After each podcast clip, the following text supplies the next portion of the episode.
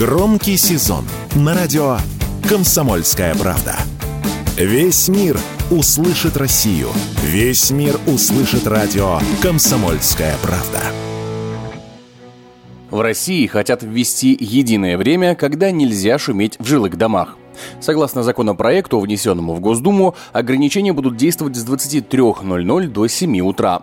Документ также определяет единое время для строительных работ, только в будни с 9 утра до 7 вечера, с обязательным перерывом с часа до 3.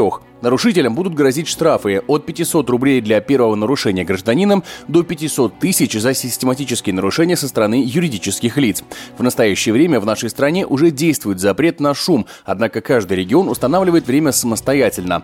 Например, в Москве нельзя шуметь с 23 до 7.00, а в Подмосковье с 21 до 8.00. По мнению экспертов, вводить нужно как раз не единое время запрета на шум, а наоборот дать возможность жильцам домов определять, когда у них нельзя шуметь, ведь ситуации бывают разные. Где-то живут пенсионеры, и временной промежуток будет больше, а где-то дом только сдан, и нужно делать ремонт во всех квартирах. Тогда в запрете можно будет сделать послабление. Об этом радио «Комсомольская правда» рассказала заместитель председателя Комитета Государственной Думы по строительству и жилищно-коммунальному хозяйству Светлана Разворотнева.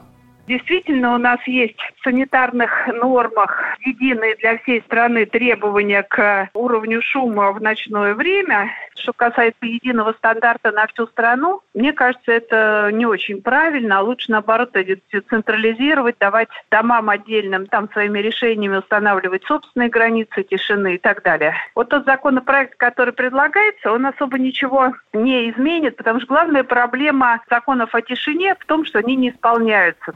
Решать основную проблему несоблюдения запрета в законопроекте предлагается с помощью выбора собранием жильцов ответственного, который получит право составлять акты нарушения закона и передавать их в правоохранительные органы. Однако эксперты боятся, что такая практика может повлечь злоупотребление полномочиями, и лучше назначать таких контролеров из числа сотрудников управляющей компании, обслуживающей дом. Такое мнение радио «Комсомольская правда» высказал юрист, председатель Союза жилищных организаций Москвы, член Комитета торгово-промышленной палаты по ЖКХ ЖКХ Константин Крохин людей, полицейских, должностных лиц. Их не хватает на каждый дом, и в реальности нормы о запрете шума сегодня не работают. И вот если бы такая инициатива вышла с передачей полномочий в отношении управляющих организаций, то мы бы, безусловно, ее поддержали. Управляющие организации смогут приобретать э, шумомеры, могли бы иметь специально подготовленный и аттестованный персонал, передача это старшим по домам или старшим по подъездам, это